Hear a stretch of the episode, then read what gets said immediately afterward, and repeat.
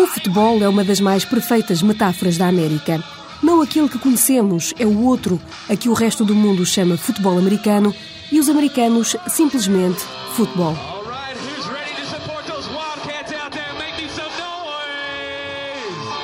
Sim, são 11 contra 11, mas mudam a cada jogada. Chegam a estar quase 100 entre os suplentes de cada equipa. Para o olhar europeu, habituado a bailados no relvado, sabe a muito pouco este jogo territorial, seco, sem sombra de poesia, puramente útil. Mas este é, afinal, o espelho do mais profundo coração americano. A conquista do território, o cruzar da fronteira, a posse, neste caso da bola. Não, a bola não é redonda. O jogo não dura 90 minutos, pode durar até 3 horas, entre paragens, intervalo e o espetáculo dentro do espetáculo. Aos saltinhos no verde do relvado parecem soldadinhos de chumbo, entre o branco das calças e dos penachos e o azul dos casacos acertoados. São músicos, são dançarinos, as bandas em coreografias horizontais, as cheerleaders em plano vertical, erguendo-se em ombros alheios e erguendo pompons farfalhudos, sorrisos mecânicos, coreografias acrobáticas e cartazes imperativos. Aplaudam, levantem-se, puxem pela equipa. O azul dos Kentucky Wildcats pinta o estádio. São 70 mil, muitos vieram de véspera. São longas caravanas, ordeiramente ancoradas nos quilométricos parques de estacionamento, ali montam acampamento. Cá fora, os fritos e os temperos sobre a mesa, as cadeiras desdobráveis, lá dentro, os plasmas e até os jacuzzis. São famílias inteiras semeadas entre o terreno. Miúdos que jogam ao cornhole, um saco cheio de milho atirado até acertar num buraco no chão. Pais, mães, avós, raros os que não comem ou bebem. São cachorros, pipocas, hambúrgueres, farinha, gordura e açúcar em todas as formas e feitios. Coca-Cola e refrigerantes em cascata, álcool só fora do perímetro do estádio. Não se vende nem se compra. Mas se alguém oferecer, Ok. E outra vez no estádio, prossegue a metáfora. Os capacetes cerrados, metal e chumaços em colisão permanente, jogadores às camadas, pernas e braços suspensos numa imensa teia humana de onde foge a bola, elipse ora trôpega, ora vitoriosa, entre os dois postes amarelos. A entrada da banda marca outra pausa tão americana. Saúdam-se os melhores alunos do ano, perfilados num dos extremos do campo, o puritano culto da excelência e do labor. E logo a seguir, a futilidade. A coroação do rei e da rainha 2008, uma imagem sem data, os cabelos penteados, pose a um tempo cuidada e adolescente. E o excesso por todo o lado, dos jatos sobre o estádio, do artifício que brota do chão, do tamanho XL de tudo, do gelo nas bebidas, aos amendoins, tudo em grande, até o frio, tudo em grande, tudo à americana.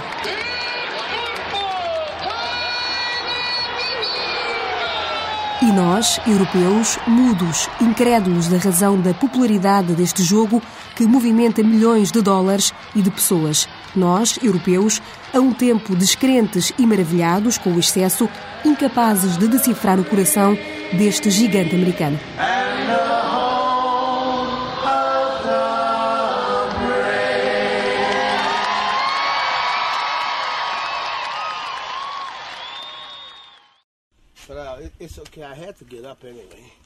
Rua Tanancy, Nova Orleans.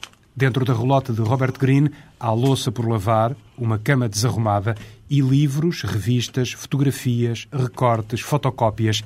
Um mar de informação sobre o furacão Katrina. O contabilista afro-americano de 53 anos arranja espaço no pequeno sofá e pede-me um cartão de visita. Vai para uma pasta com separadores transparentes onde já estão os emblemas da CNN, El País, por aí fora. Muita gente curiosa. Conta a história, outra vez. Como fez meia volta nas estradas entupidas de fugitivos, como tentou refúgio no sobrelotado grande pavilhão desportivo da cidade, Como ele e muitos outros não escolheram ficar, mas foram apanhados na ratoeira.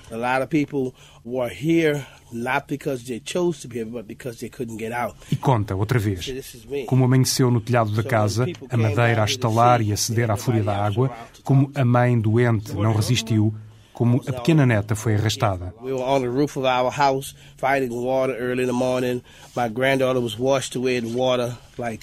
Um resumo da tragédia. Os políticos fizeram política com a vida das pessoas. So what happens is you have politicians playing politics with people's lives. A administração de George W. Bush também abriu fendas aqui, tal como os diques que não aguentaram a fúria da natureza. Nesta terra de gente pobre, com maioria de habitantes negros, a fragilidade já era conhecida, mas nunca abalou a indiferença até agosto de 2005. Green voltou há dois anos, ocupando a roulotte fornecida pelos serviços de emergência. Está junto ao terreno onde morava, um lote vazio, agora limpo do entulho. Ali ao fundo ergue-se uma casa amarela com ar moderno, assente sobre estacas altas de betão. Daquele lado há uma outra, azul, com um desenho diferente.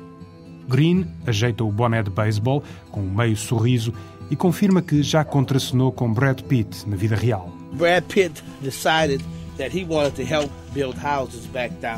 este sobrevivente do Katrina foi um dos interlocutores do famoso ator quando ele decidiu construir centena e meia de casas neste chão lavrado pelo Katrina.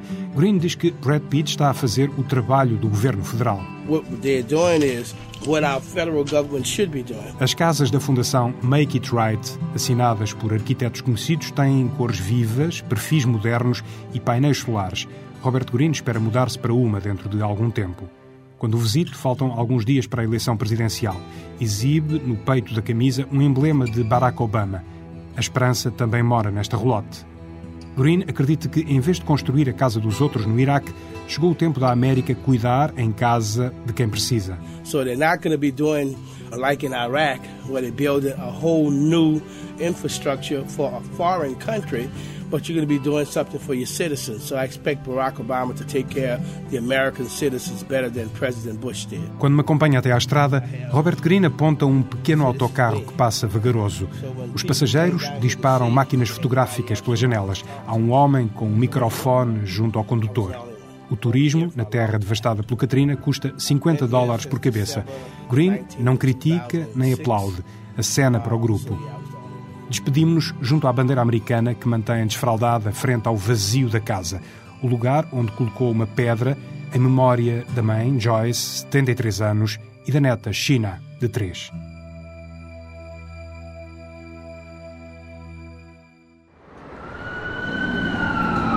Na agitação de Nova York, encontro John e Michael na Sétima Avenida. Estão vestidos de preto e vermelho, as cores da United Homeless Organization, uma associação que angaria fundos para o sem-abrigo. Eles próprios encontram-se nesta situação. John vai debitando uma cantilena a apelar aos donativos. Donation to the homeless, penny nickel dime. Please help the homeless. Penny nickel dime. Na sétima avenida as pessoas passam apressadas. Umas param e deixam uma contribuição, outras nem olham. Uns metros à frente, noutra banca, Michael afirma que cresce cada vez mais o número dos sem-abrigo que lida diariamente com o perigo nas ruas. Yes, I see homeless start every day. Uh, these people coming home, they, they not enough shelters. The shelters that they have now are kind of and uh, na viagem pelos Estados Unidos, observo que este fenómeno não é exclusivo de Nova York. Na Califórnia, em cada cidade onde paro, há pessoas a dormirem nas ruas, a procurarem comida e roupas nos caixotes do lixo. Outras vivem em caravanas e percebe-se que não é por opção. Em Santa Bárbara, cidade onde várias celebridades do cinema e TV têm as suas casas, há 12 parques de estacionamento para acolher pessoas que dormem nas viaturas. Abrem às 7 da tarde, encerram às 7 da manhã. Joia, uma voluntária na New Beginnings, uma instituição que apoia sem-abrigo, revela que, para além das habituais pessoas que já ali permaneciam, começam a surgir famílias inteiras com crianças pequenas. We have a couple of families who have been part of the program, living in RVs or things like that, which I hadn't seen before families with children. We have one client family that has four young children. A New Beginnings fornece também pequenos empréstimos tão necessários para estas pessoas. We do small scale loans for clients. So for gas and for things that are going to make sure for car registration. So things that continue to make them you know, able to use our services. É à porta da New Beginnings que encontro Anne. Ao princípio não quer falar. Depois, com alguma insistência da minha parte, conta a sua história. Perdeu a casa quando os pais morreram. Dorme num carro que lhe deram. Ali tem a roupa, os utensílios que precisa, os seus três gatos. Anne não tem a aparência de uma sem-abrigo. Cabelo lavado, olhos brilhantes, foi apanhada nas voltas da vida. Because my mother and father died, I lost the house because they died and I sold my Delta 88 Oldsmobile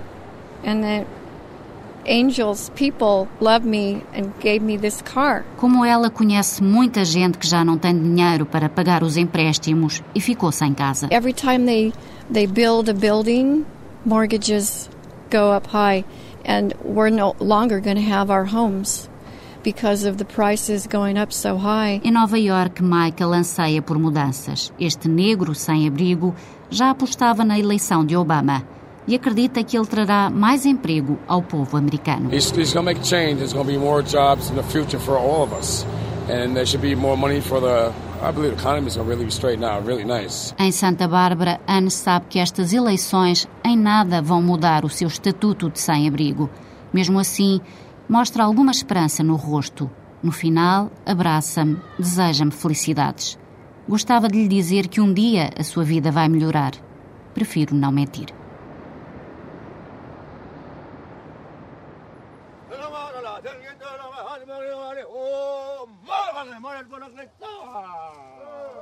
Quem já assistiu ao cerimonial dos índios Muskogee, mais conhecidos como Nação Creek, fala num estado de transe, olhos em delírio, um jogo de luz e sombra no verão índio, um extasiado diálogo da voz humana com as íntimas vozes do ser no ritual de purificação de todas as coisas vivas.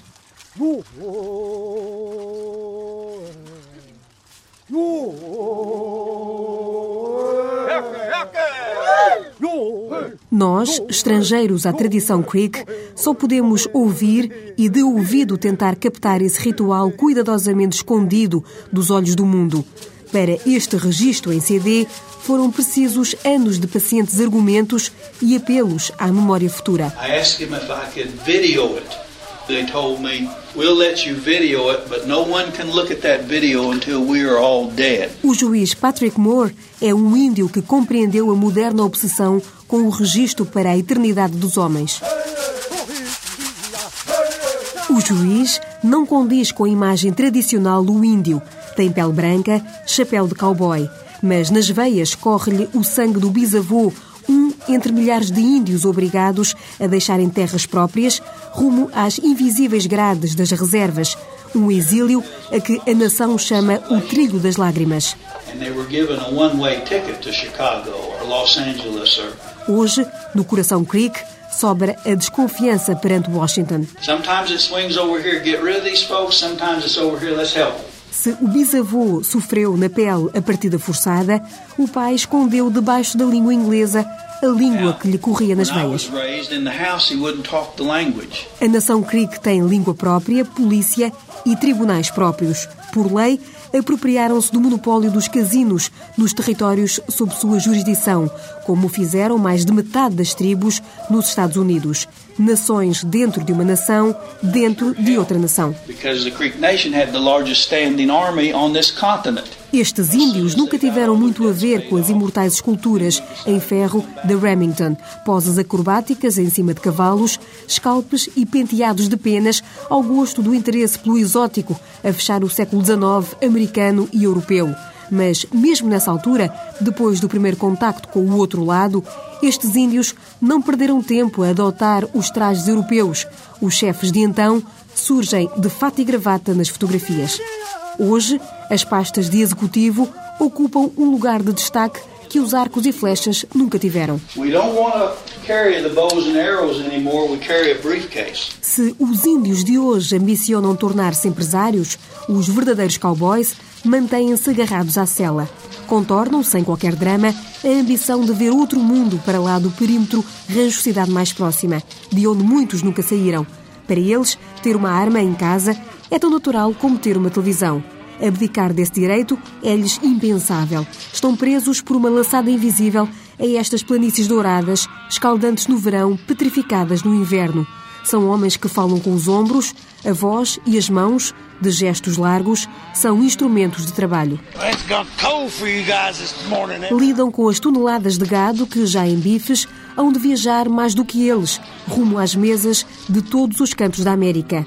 Dos quadros em tons fortes, que nos museus celebram um tempo menos real do que aquele destinado ao ávido interesse do leste pelo exotismo do oeste, só sobram a planície alongada e os búfalos, essas imensas massas de músculos e gordura, ainda e sempre em manadas, ainda errantes, mas controlados à distância. São prisioneiros, sem o saberem, de terras com dono.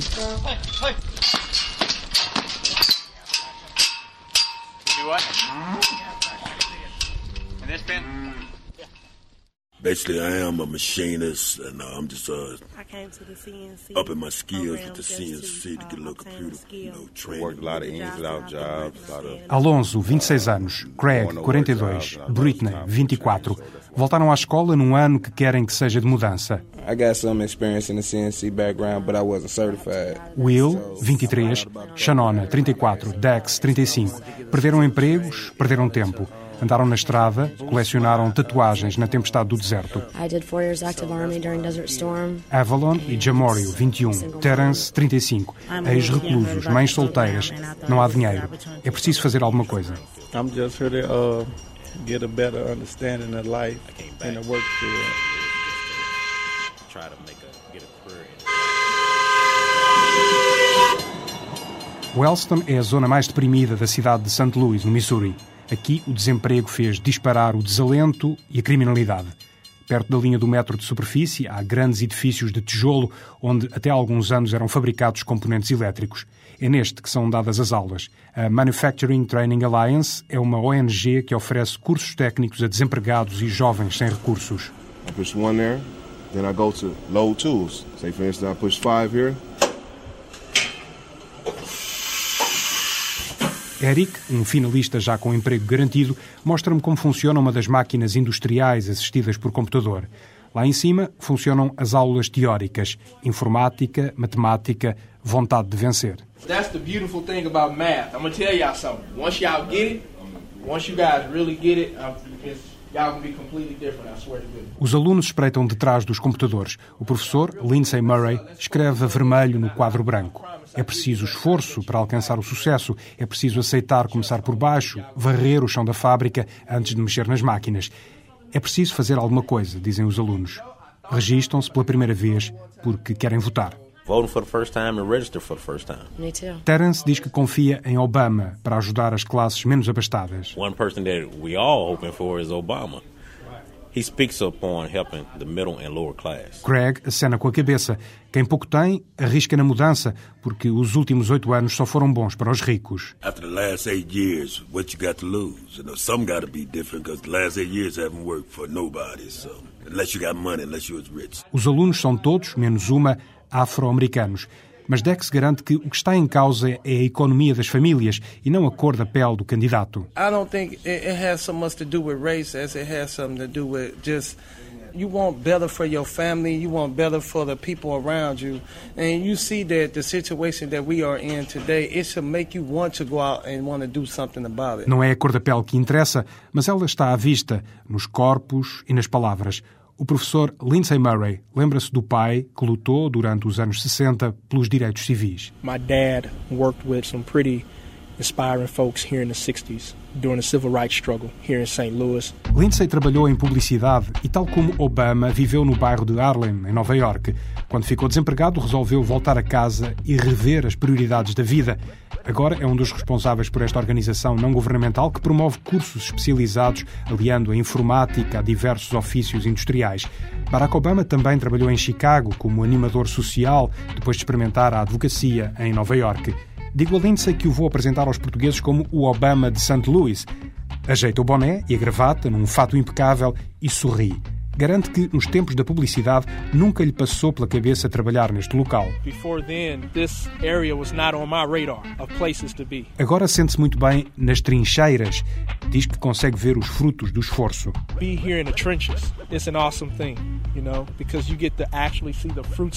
Para além de dar aulas, é o responsável pelos contactos com a comunidade Diz que falta um farol político, que as oportunidades de emprego são frágeis, não chega o orgulho das pessoas. They're proud people over here, but there's no political direction. Businesses come and go. Agora, a esperança também mora aqui. Obama represents such hope, real hope. Ouviu falar de Hollywood ou de Las Vegas e os seus casinos? Mas será que alguém conhece a pequena cidade de Bagdá, no meio do deserto do Arizona? É essa viagem que vamos fazer com as eleições americanas em pano de fundo. À porta do teatro chinês em Hollywood, o animador chama os turistas para mais uma visita àquele lugar emblemático. Por ali, no Passeio da Fama, a falar com quem passa, andam as personagens dos filmes. O Homem-Aranha não esquece as eleições. Diz com ironia que se tivesse a imprensa na sua teia, seria ele a ganhar a Casa Branca. Mas já que isso não acontece, aposta em Obama. If I could get the press, everybody should vote for Spider-Man for president. But the best guy, it, it sounds it sounds like he's the best guy for the job. It sounds like Barack Obama has a lot of good ideas. Franzino, sempre a pedir aos turistas para tirar fotografias de modo a ganhar alguns dólares, este Homem-Aranha só não gosta de ouvir Obama afirmar que é afro-americano. Se nasceu nos Estados Unidos, é americano, ponto final. I would never say that I'm anything else but American. So I would never say that I'm an Irish American. I would never say that I'm an African American. Barack Obama, to be politically correct, has to call himself an Afro-American. Cerca de 500 quilómetros à frente, passando pelo deserto, chegamos ao Nevada. Um estado que acabou por votar em Barack Obama, mas que se mostrou indeciso até ao final. Percebe-se que nesta zona da América não será fácil a qualquer presidente norte-americano impor o controle do porte de arma. Na autoestrada vêem-se anúncios gigantescos a anunciar a venda de metralhadoras. É só ir à loja, experimentar e levar. Mais à frente, Las Vegas anuncia-se com os seus gigantescos casinos. As máquinas vão tilintando 24 horas por dia. Não é fácil pedir a alguém para falar sobre eleições. Tentar ganhar o jackpot tem prioridade. E há mesmo quem prefira candidatos alternativos e considere Obama e McCain dois escroques. I think that uh, Obama's a crook from Chicago and McLean is a crook from Phoenix. So I'm not voting for either one of them. I'm voting for a third party. The Independent Party, Independent American Party. Voltamos à estrada e ao deserto. Entramos no Arizona. Pelo caminho, só pedras e catos gigantes. Até que, no meio do nada, aparece uma pequena cidade. Is Baghdad? América? Yeah. Bagdá é uma localidade que vive apenas de uma mina de cobre, onde já começa a faltar trabalho. Ali tudo pertence à companhia mineira. As poucas casas, o supermercado, o restaurante onde Jody trabalha. So basically, as long as we have a copper mine, then the town survives. If copper, you know, falls, then there's major layoffs, and then there's nothing to support the town, so everybody's forced to relocate. Por Bagdá nunca passou qualquer candidato. Na pequena localidade não faltam igrejas e Jeremiah, um jovem mineiro temente a Deus, fala na Bíblia e no fim do mundo para justificar o seu voto em McCain. I'd rather go for um, McCain because Obama. I mean, there's the, to tell you the truth, there's a lot of stuff in the Bible about something like that happening, and the end of the world or something. And that's I don't know. That's what I go by. I'd rather go by McCain. Antes de vir morar para Bagdá, Jeremiah brincava com o nome da cidade: Bagdá América ou Bagdá Iraque. Hoje é da terra e habituou-se. Yeah, yeah. They, they they joke a lot. I used to joke like that. Then I started living here for three years, so it changes. The more you get to know Baghdad. It's funny, I don't know. Em Bagdá não há casinos nem estrelas de cinema. Michelle é uma jovem que nem se interessou pelas eleições. Ela sabe que ali pouco ou nada irá mudar. They think it's Friday's little town middle of nowhere. One way in, one way out. A mesma estrada que leva a entrar na cidade conduz à saída. E assim continuará a ser nesta América de quem ninguém se lembra, até que um dia encerre de vez a mina de cobre e Bagdá desapareça do mapa.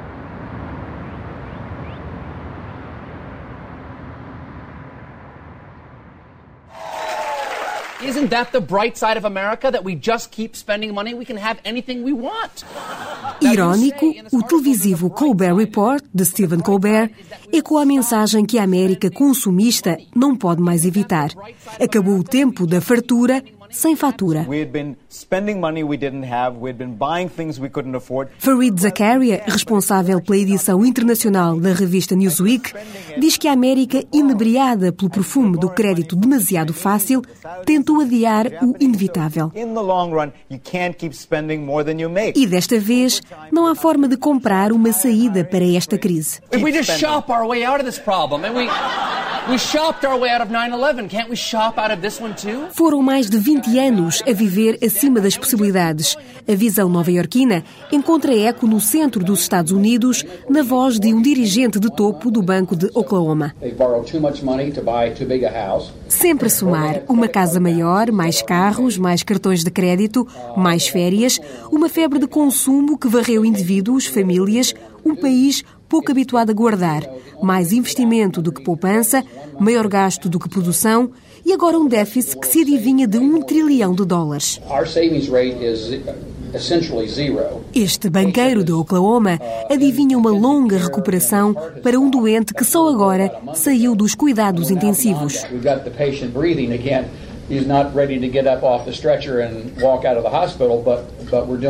As metáforas de um país onde o metal sempre foi a outra face da alma. O diagnóstico chegou ao púlpito das igrejas. David Thomas é pastor de almas em Lexington, Kentucky.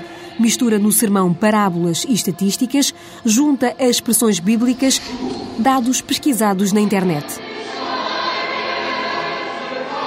Os americanos deitam fora 14% da comida que compram. Os americanos gastam até 500 litros de água por dia. Um terço das famílias americanas tem três carros.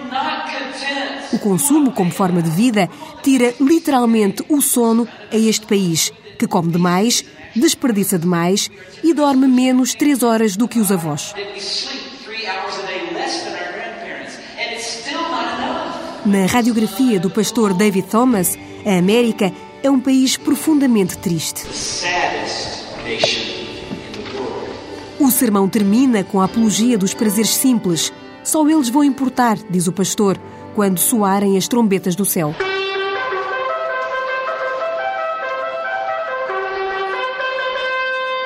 Mas como fugir ao terreno prazer de um dia nas corridas? Apostar também faz parte do código genético dos americanos. Talvez seja o gosto pelo risco herdado de antepassados que jogaram a vida ao atravessarem um oceano de incertezas. Ou talvez apenas o prazer do jogo ou a esperança na multiplicação dos dólares. Palpites assentes em quatro patas, altivas e lustrosas, majestosamente protegidas do frio, com capas a lembrarem super-heróis.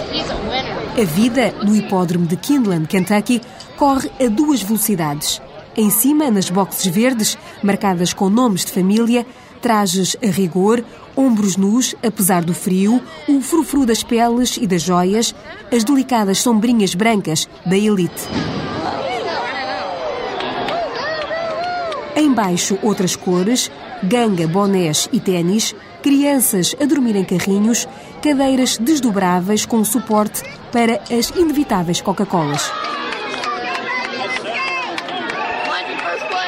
Olhos presos na pista e nos ecrãs, onde o sistema de GPS, nas celas dos cavalos, ilustra o galope da vitória ou a distância dos derrotados. Em Kinland, as esperanças também se abatem ao ritmo das apostas perdidas.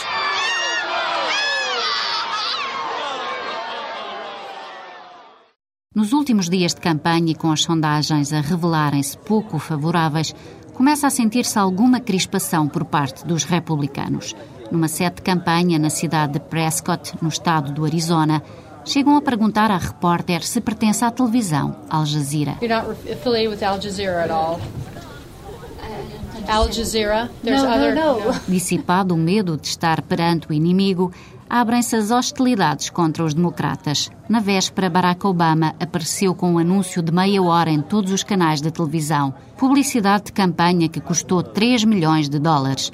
Peter, um republicano que tem no ex-presidente Ronald Reagan o seu ídolo, garante que depois de assentar a poeira, irá saber-se de onde veio tanto dinheiro para os democratas. There's just questions, many questions, as to how the money was gotten, and uh, we think that after the election, a lot of that will come out as to how the money was actually gotten. It's way too much money to be putting into a presidential election. Na reta final, os apoiantes desdobravam sem trabalho e os familiares dos candidatos não foram exceção.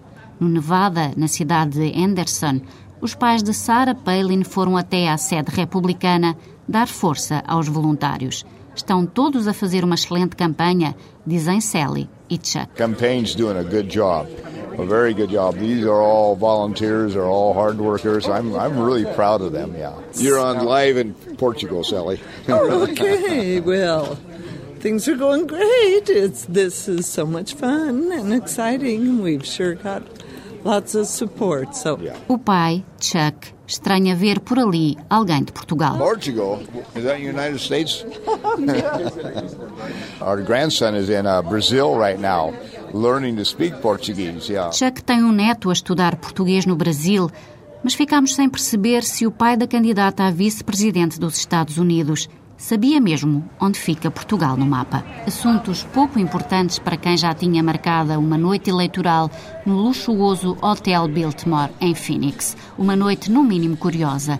A começar pelas duas festas ali realizadas. Uma mais popular, onde podiam estar os jornalistas, na outra, iriam aparecer McCain e Palin e viam-se vestidos compridos a chegar em limusinas. No palco, ao início, rezavam-se preces por John McCain. For our friend and leader John McCain, for the courageous service to his country. E os republicanos ouviam emocionados o hino americano.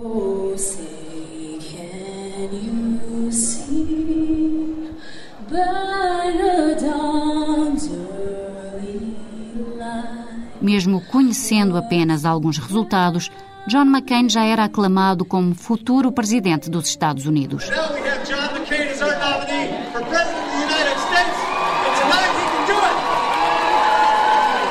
As televisões foram desligadas e aos microfones só eram revelados os resultados favoráveis aos republicanos. North Dakota and Wyoming.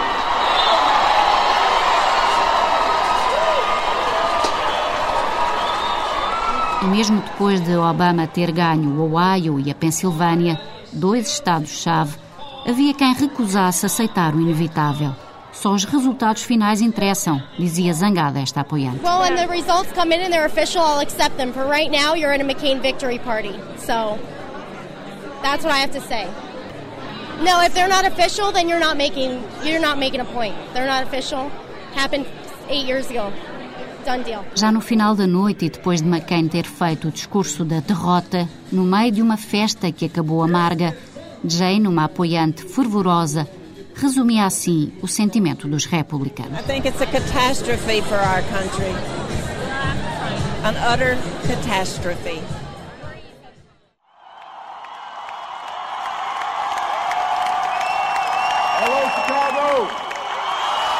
Na América, tudo é possível. No Grand Park, em Chicago, Obama diz que quem duvidava teve a resposta esta noite. If there is anyone out there who still doubts that America is a place where all things are possible, tonight is your answer. Há gritos, lágrimas e aplausos. Há um homem eufórico de alegria, com arrepios na espinha. Euphoria. I got chills going up and down my spine. I'm just so happy. Esta mulher ainda não acredita, mas garante que esperava este momento há muito, muito tempo. I can't believe it, and yet I have been hoping for it for so long, for so long. É a hora dos Estados Unidos, comemora outro participante na festa. Acabaram-se os Estados azuis e vermelhos. No blue state, no red state. All the United States. Uma voz faz a síntese de um momento histórico. Representa tudo aquilo que a América devia ser. It's a monumental moment. It represents everything that America is supposed to be. A festa espalha-se pelas ruas do centro da cidade. Há cartazes, chapéus, camisolas, bandeiras e sorrisos. Há a certeza da vitória.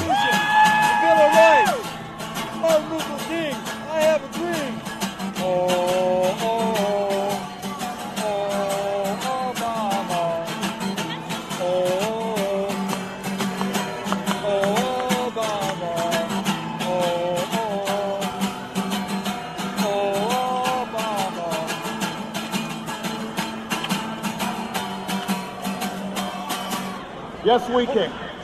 Thank you. God bless you. And may God bless the United States of America.